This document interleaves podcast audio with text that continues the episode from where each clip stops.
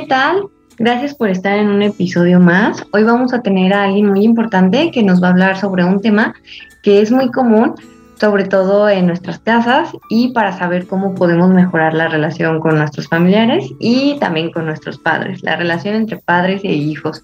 Bienvenida, Mariel. Muchas gracias por estar aquí. Hola, ¿cómo están? No, muchas gracias a ustedes por invitarme. Yo encantada de participar en este tipo de proyectos.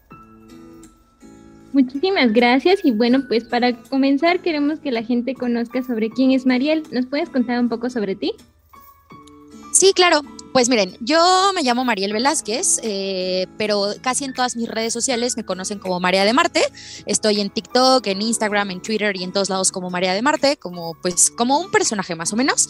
Y soy estudiante de Derecho y Finanzas, eh, soy activista por los derechos humanos, defensora de derechos humanos, soy feminista, neurodivergente y bueno, actualmente eh, soy directora de una asociación civil que fundé que busca la erradicación y seguimiento y prevención de la violencia de género en espacios institucionales. Soy voluntaria de Brigada Humanitaria de Paz Marabunta, que se dedica a observar graves violaciones a derechos humanos o observar simplemente la protección de derechos humanos, búsqueda de desaparecidos y este, mm, otra serie de situaciones como doy seguimiento a, graves violaciones de derechos humanos, estoy muy enfocada en eso, y acompañamiento a personas que hayan sufrido violencia de género, sobre todo violencia doméstica y violencia económica. Vámonos, ¿no? Pues ya haces muchas cosas. La verdad es que nos emociona mucho y compartimos también tu visión. Y bueno, en esta parte de todo lo que haces, cuéntanos un poquito de tú cómo definirías como la relación de padres con hijos. Uy, yo creo que es un tema bastante complejo, pero muy, muy interesante y creo que es algo que ya se está poniendo en la mesa de conversación y eso me parece fundamental, súper importante y me parece algo también muy lindo. Creo que mm, yo lo, si pudiera definir una palabra, lo definiría como complejo y disruptivo. ¿Y por qué? Pues creo que por dos razones en específico. En primer lugar, porque creo que últimamente ya lo estamos discutiendo. Era un tema que, a ver, las relaciones en padres e hijos existen desde que existen las familias, desde que pues podemos reproducirnos, ¿no? Y tenemos como esta conciencia de lo que es la familia. Y creo que ese término se había quedado estático, ¿sabes? Como cómo éramos con nuestras familias, cómo actuábamos padres e hijos, era lo que había permanecido estático durante muchísimos años, pero o sea, miles de años.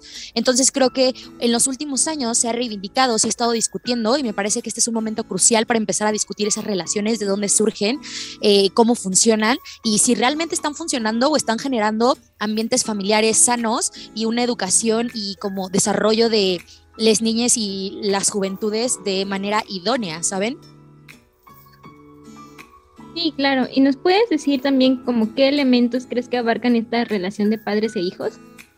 Creo que abarca varios, pero los más fundamentales o cruciales, diría yo, es la comunicación, en primer lugar, eh, la conciencia, o sea, conciencia de uno mismo, conciencia del el otro, el otro, y también este, el respeto y, y creo que eso sería en términos generales. Ok, y bueno, así como comentaste que hay varios factores, mm, ¿tú qué crees que, cómo influyen estos factores? Por ejemplo, ¿pueden influir desde que un niño se sienta reprimido en sus emociones o cuáles serían como las cosas en las que más influiría? Pues yo creo que influye en todo, o sea, creo que em, a ver, los padres son el primer contacto, usualmente, ¿no? En los casos más, más cotidianos, en los casos más comunes, la relación padres e hijos o es la primera que tenemos, la primera que conocemos y pues la más fuerte, ¿no? Es como la relación más fuerte, yo creo que incluso antes que las relaciones en pareja, ¿no? Creo que está súper romantizada. Y creo que a partir de estos pilares como es el respeto, la comunicación, deberían fundarse esas relaciones. Pero lamentablemente creo que ese tipo de parámetros o ese tipo de conceptos en la actualidad existen únicamente de manera vertical. ¿Y qué quiero decir con esto? Que el respeto, que la comunicación, que el entendimiento y la conciencia del otro viene solamente de hijos hacia padres y no de padres hacia hijos. O sea, es vertical y no horizontal. No hay una comprensión mutua, no hay un entendimiento, respeto mutuo. Es de ellos hacia nosotros, hacia las niñas y no de, no de manera eh, como contraria, ¿saben? Sí, bueno, ya que estamos hablando sobre las relaciones del padre e hijo, ¿qué consecuencias conoces o sabes que existen cuando hay una relación mala con nuestros padres? Pues la verdad es que las consecuencias van desde cosas súper básicas, bueno, ni siquiera son tan básicas, ¿eh? pero van de consecuencias como problemas emocionales, de autoestima, problemas a desarrollarte en tu entorno, problemas sociales, hasta cuestiones ya más graves que pueden caer inclusive en el suicidio o que seas incapaz de relacionarte con otras personas de manera sana. O sea, uno escucha y piensa que es chiste, ¿no? Y, porque la verdad es que nuestra generación lo ha manejado mucho a chiste, pero es un tema súper grave cuando decimos daddy issues, ¿no? Pues dices, ay, como es que estás buscando a tu papá en, en tu pareja o a tu mamá, complejo de Edipo. Y, nos reímos, ¿no? Yo misma me he reído de esos temas, pero la realidad es que es una situación súper grave porque eso lo que ha demostrado es que hemos fallado, o sea, eh, se ha fallado como generación y como padres para sus hijos razón por la cual se está buscando a esas personas en sus parejas, ¿no? Son realidades psicológicas. Entonces, creo que el impacto que esto tiene en las niñas y en su desarrollo es fundamental porque al final, a partir de esas relaciones, es el ejemplo que muchas veces tenemos para, para nosotros construir relaciones sanas, para construir relaciones con otras personas. Piénsenlo de esta manera, ¿cuál fue su primera relación? La primera usualmente son nuestros padres, la segunda probablemente nuestros hermanos y tenemos y luego familiares cercanos. Si nuestras primeras relaciones son fallidas o tienen ciertas cuestiones, imagínense cómo nos desarrollamos entonces con nuestro entorno de maneras muchísimo más complejas, sobre todo si lo que aprendimos ahí no es tan sano. Y la verdad es que tiene mucho de verdad, sobre todo porque son cosas que no analizamos desde un principio o que no, no son temas que no se tocan comúnmente, ¿no? Pero bueno, por ejemplo, ¿qué podríamos hacer si vemos que alguien en nuestra familia o incluso nuestro círculo está en esa situación? Porque como tú dices, eh, pues son relaciones, pero de alguna manera no siempre se tratan. Yo creo que a ver, yo creo que ahí sugeriría dos cosas. La primera es, como yo dije, lo principal es la comunicación, ¿no? Creo que es una pérdida de tiempo y también creo que es, no tanto como una falta de respeto, pero una, un descuido emocional y mental hacia nosotros que si queremos, por ejemplo, hacer entrar el razor a un adulto que no quiere escucharnos, que no quiere hacernos casos, porque lamentablemente muchos adultos no escuchan porque es muy difícil hacerlos cambiar de opinión, lo cual me parece algo totalmente malo, algo sumamente negativo, pues porque al final el aprendizaje es continuo todo el tiempo. Creo que por una cuestión de salud mental no deberíamos entrar ahí y tratar de hacer cambiar de opinión a la persona, a menos que la otra persona tenga como la intención de escuchar y querer comprender la información que le estamos brindando. Creo que bajo esa lógica, si, si está dispuesto a, vamos a conversar. Pero si no, pues siempre tener el autocuidado de nuestra salud mental. Pero en el caso de las niñas, de juventudes y así, que suelen eh, pasar más por ese tipo de problemáticas, se lo cuestionan más, buscan más ayuda o tienen estas problemáticas, yo creo que lo que yo sugeriría y siempre sugiero es, va a sonar tal vez muy absurdo, pero es Internet. Es algo que ya habíamos comentado y hablado, que es cómo es que el Internet ha facilitado, ha democratizado y universalizado el conocimiento y lo ha hecho de una manera súper didáctica y súper fácil de entender, ¿no?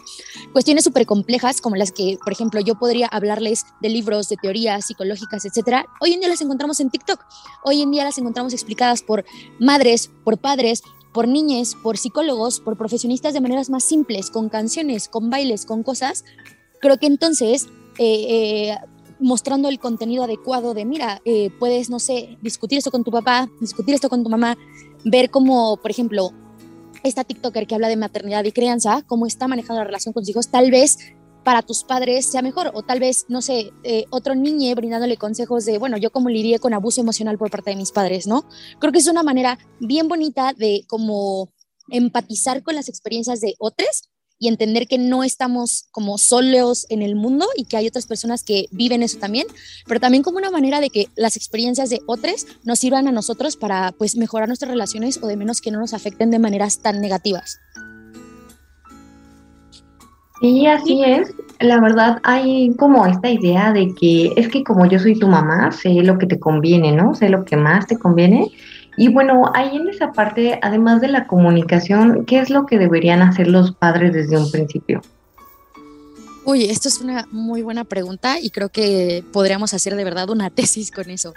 Eh, yo creo que son varias cosas. Creo que esta lógica de yo soy tu mamá y sé lo que te conviene y yo tengo más experiencia y etcétera, creo que viene de una parte muy lógica, que obviamente los adultos tienen mayor experiencia que nosotros por el simple hecho de que han vivido más eso no significa que su experiencia sea la adecuada, eso no significa que su experiencia sea la mejor para nosotros y muchísimo menos significa que tengan la razón sobre ciertas cosas. Y creo que eso es algo que muchos padres y muchos adultos no entienden. Experiencia no es lo mismo a conocimiento, a sabiduría, a comprensión o empatía o valores humanos, ¿saben? Entonces creo que es importante dejar de tener esta visión adulcentrista y, entender dos cosas en particular.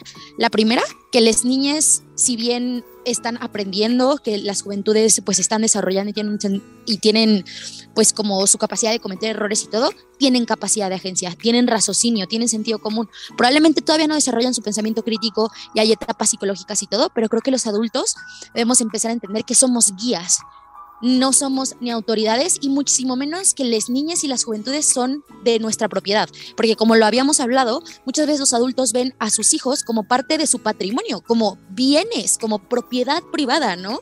O sea, como mi proyecto a futuro, entonces tienes que hacer lo que yo te diga y como yo te lo diga, porque pues tú eres mi proyecto a futuro, tú vas a tener mi apellido y mi nombre y qué van a decir de mí. Entonces, cuando tú te sales de los parámetros de tus padres, entonces es ahí donde viene la problemática. Pero ¿cuál es el problema, no? Tú dices, bueno, imaginemos que tu hijo hace todo lo que tú quieres que haga. El problema es que entonces el desarrollo de tu niñe va a estar sumamente limitado a lo que tú crees y a lo que tú conoces. Y muchas veces eso no permite que su desarrollo, inclusive como social, que su desarrollo intelectual, que su desarrollo en muchísimos ámbitos de las personas, del individuo, se desarrolle de manera plena. ¿Qué hubiese pasado si no le hubiéramos ponido ciertas, si no le hubiéramos puesto, perdón, ciertas limitantes probablemente su potencial se hubiera desarrollado muchísimo más. De manera negativa o positiva, eso no importa, pero hubiera sido único y de él. Ahora forma parte de los padres, no del individuo. Sí, de verdad tienes muchísima razón y creo que ese tema está como para hacerse más largo con tantas cosas que hay sobre la relación de los padres e hijos, como ese dilema de, no, es que yo no te pedí nacer, ¿no? Pero bueno, para ir finalizando ya el, el episodio de hoy, ¿qué mensaje nos puedes dar para los padres y para los hijos? Como que, ¿qué les quisieras decir para que puedan reflexionar? Pues yo creo que, o sea, si tuviera como ambos de frente y no a uno en particular, yo creo que lo que diría es dos cosas. Una, comunicación constante. Dos, el respeto es algo que no está implícito, es decir, es algo que tenemos dado por el simple hecho de ser seres humanos, pero que si alguna de las partes lo rompe, entonces yo no estoy obligada a brindártelo si tú no me lo brindas a mí. Creo que es un acuerdo mutuo en primer lugar. Y como tercer punto, también lo que diría es conciencia del otro. Es decir, la gente son personas, son seres humanos, tienen derechos, tienen libertades, tienen pensamientos, es un mundo completamente. No son ni muebles, ni sillones, ni una marioneta, ni un peluche. Entonces no podemos hacer con ellos lo que querramos y como se nos dé la gana porque son personas que sienten, son personas que tienen criterios, son personas que están desarrollando. Debemos de fingir como guías y también como niños y como juventudes entender que probablemente la experiencia sí puede notar ciertos peligros, pero dos cosas. La primera, que los riesgos siempre van a existir y no podemos encerrarlos en una burbuja. Y pero punto número dos, también ser un poco perspicaces y entender por qué la gente actúa de cierta manera, ¿no? Si mi mamá me está diciendo no te metes al fondo del mar porque no sabes nadar y yo me aferro a meterme al fondo del mar, no es tanto que mi mamá me diga no te metas porque yo te lo digo y ya punto. No, no se trata de eso, se trata de que el niño entienda los peligros de ello. ¿Por qué no me puedo meter al mar? Bueno, pues porque está hondo, porque hay tiburones, porque te puede llevar la corriente. Ah, ¿y eso en qué deriva? No sé, probablemente en la muerte, en que me ahogue. Ah, ¿y qué es eso?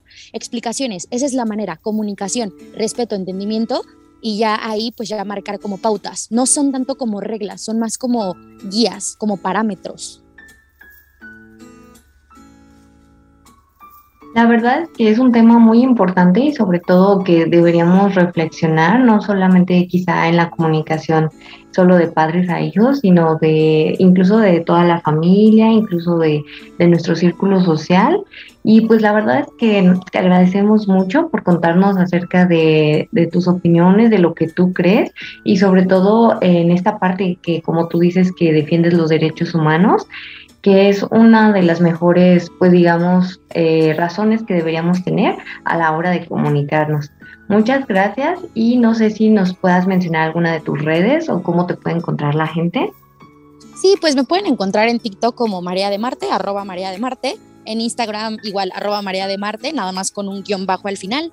En Twitter como María de Marte, igual prácticamente en todas mis redes estoy como María de Marte. Y de verdad, muchísimas gracias a ustedes por la invitación y por crear este tipo de espacios. Me parece muy cool que mujeres jóvenes hagan este, tengan este tipo de iniciativas y discutan estos temas. Se me hace algo bien bonito y bien disruptivo y revolucionario y todo. Ay. Gracias a ti. De verdad, también nos gustaría poder invitarte para una próxima plática sobre tus logros, ya que también con todo lo que nos contaste, creemos que estaría súper padre conocer un poco más y que la gente se interese para que pueda pertenecer a tu organización. Ay, muchísimas gracias. gracias. Muchísimas gracias. Eh, aquí termina el episodio. Esperamos que les haya gustado. Muchas gracias.